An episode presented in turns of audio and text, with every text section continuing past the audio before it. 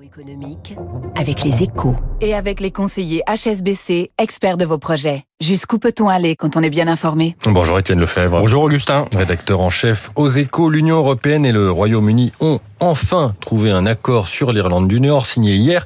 Qu'est-ce que ça va changer pour l'économie? Alors il faut rester prudent car l'accord doit encore être validé par le Parlement britannique et par les unionistes nord-irlandais. Mais ce qui est sûr, c'est qu'il enlève une énorme épine du pied aux deux parties. La question de la frontière nord-irlandaise a bloqué tous les dossiers post-Brexit devant encore être négociés par Londres et Bruxelles. Sur les services financiers, pour fixer les conditions permettant aux banques britanniques d'opérer sur le continent.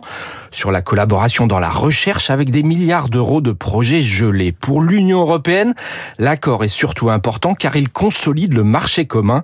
Il y aura bien des contrôles douaniers en mer d'Irlande sur les produits destinés au marché européen, alors que Boris Johnson refusait un tel cadre. L'intégrité du marché intérieur est plus que jamais essentielle face au protectionnisme américain ou chinois. Ajouter une guerre commerciale avec le voisin britannique, franchement, ça aurait fait désordre. Mais l'accord est évidemment euh, encore plus important pour le Royaume-Uni. Oui, il a d'ailleurs été salué par la City car il pourrait enfin lever ces incertitudes qui minent l'économie britannique depuis des années et qui pèsent sur les investissements au pire moment en pleine transition écologique et numérique.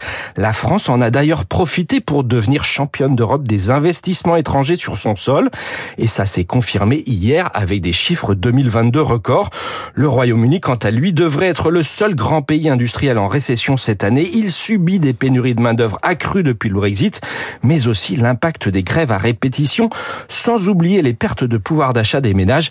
Richie Sunak, le Premier ministre, a parfaitement compris qu'il fallait sortir de cette spirale infernale, et pour cela, il lui fallait commencer par tourner la page du Brexit. Merci Étienne Lefebvre. Je le disais tout à l'heure dans le journal de l'écho, les Britanniques, troisième investisseur étranger en France, les investissements étrangers record en 2022. C'est la une de votre journal ce matin. Il est 7h12 sur Radio Classique. Tout de suite, François Monnier, directeur de la rédaction d'Investir. C'est la star de l'écho.